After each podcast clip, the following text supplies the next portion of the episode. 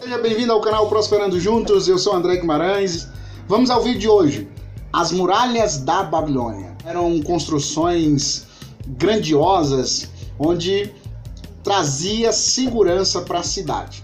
Ele apresenta-nos mais um personagem chamado de Banzar, que era um velho e terrível guerreiro. Ele montava guarda é, no topo das antigas muralhas da Babilônia. Ele tinha uma visão é, panorâmica de tudo que estava acontecendo. E os cidadãos estavam muito aterrorizados, preocupados e queria sempre buscar notícias da batalha. E eles procuravam Banzar para saber como estava a batalha. E isso passou um dia, dois, três, e ele dava a mesma resposta: não se preocupem, porque as muralhas vai proteger você, a sua casa, a sua família. Então, cada cidadão que o procurava para saber como é que estava, ele acalmava as pessoas e dizia: Ó, vai dar tudo certo, nós estamos protegidos, as muralhas irão segurar o inimigo do lado de fora.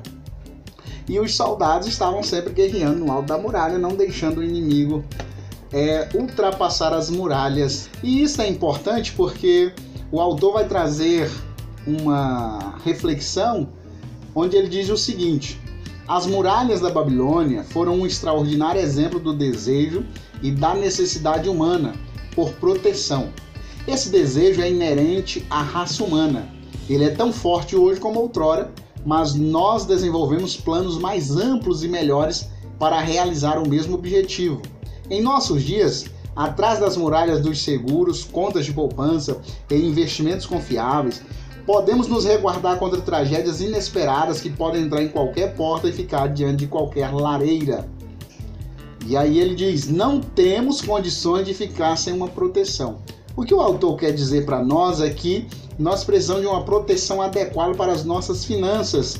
Por exemplo, é, o seguro de um carro, o seguro de uma casa, uma reserva de emergência, é justamente para resguardar das tragédias. A reserva de emergência é muito importante para imprevistos, para tragédias inesperadas, seja qual for a situação que aconteça, nós precisamos estarmos precavidos, protegidos, pois a pessoa que não tem uma reserva de emergência, não tem né, um seguro, quando chega os imprevistos, a pessoa acaba se endividando. Então essa proteção é para você não se endividar mais.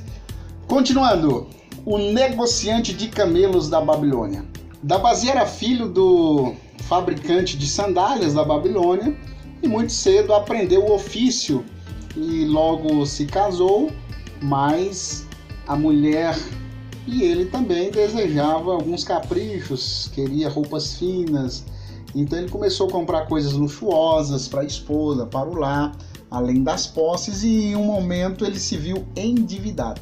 As dívidas dele foi crescendo e ele não conseguiu mais arcar com as suas responsabilidades e ele fugiu da Babilônia. A ideia de Dabazir era ir para outro local, construir uma nova vida, ganhar né, o suficiente para poder continuar sua vida. Mas enquanto ele estava longe, ele encontrou com alguns salteadores do deserto e acabou indo por um caminho errado. Ele começou a assaltar caravanas no deserto, até que um dia ele foi capturado e o tornaram em um escravo. Ele foi vendido para um chefe sírio e este chefe sírio ele vivia no deserto. Dabazi, ao se tornar escravo desse chefe sírio, é colocado para trabalhar juntamente com a esposa deste homem. Essa, a esposa mais velha, chamada Cira, é, disse para o, seu, para o seu esposo que precisava de alguém que pudesse cuidar dos camelos, pudesse conduzir os seus camelos, porque havia muito tempo que ela não visitava sua mãe por não confiar nos escravos, pois eles não sabiam lidar com camelos. Ele então ficou a cargo de Cira e começou a viajar com ela, levando ela por caravanas no deserto para a casa da sua mãe. E em uma dessas viagens, ela pergunta por que, que ele fugiu da Babilônia. Né? Então ele fala que fugiu por causa das dívidas, por causa dos problemas que ele se meteu. Ele estava naquela situação justamente por ter fugido da sua terra, não ter encarado os seus problemas e os seus desafios. Ela pergunta para Dabazi: Você tem a alma de um homem livre ou a alma de um escravo? É claro que Dabazi disse que tinha a alma de um homem livre, mas ela o questiona, o força a raciocinar que ele não era livre, porque ele estava ali como escravo. Cira o ajudou a fim de que ele voltasse para Babilônia e encarasse aquelas pessoas a quem ele devia e acertasse a sua vida. O Cira o ajudou a fugir e voltar para Babilônia e assim ele voltou com uma decisão de quitar as suas dívidas e viver honestamente. Para isso, ele ao ouvir os conselhos de Matom, emprestador de dinheiro, ele elabora um plano para sair das dívidas e viver de cabeça. Ele elaborou um plano com três propósitos de acordo com o conselho de Matom. Vou ler uma parte para vocês aqui do plano de Dabazi. Neste momento, em noite de lua cheia, eu, Dabazi, recém-fugido da escravidão na Síria, com a determinação de saldar dívidas que reconheço publicamente, fazer de mim mesmo um homem de posses respeitado em minha cidade natal da Babilônia, mando gravar sobre a argila um registro permanente de meus negócios para guiar-me e assistir na satisfação de meus altos desejos.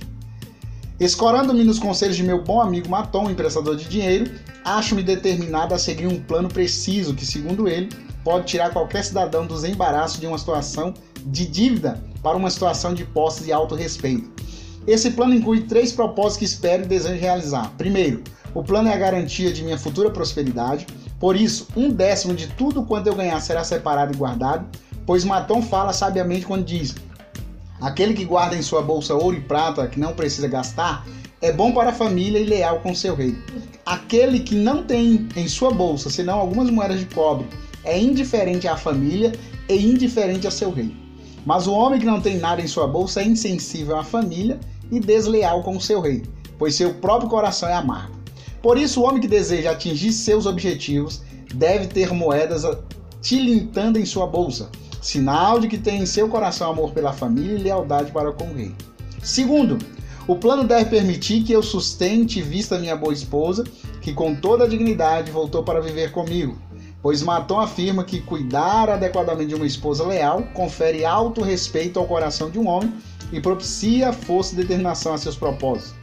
Por isso, sete décimos de tudo que eu ganhar serão usados em nossa casa, na aquisição de roupas e comida, além de uma pequena parcela destinada aos prazeres e aos divertimentos.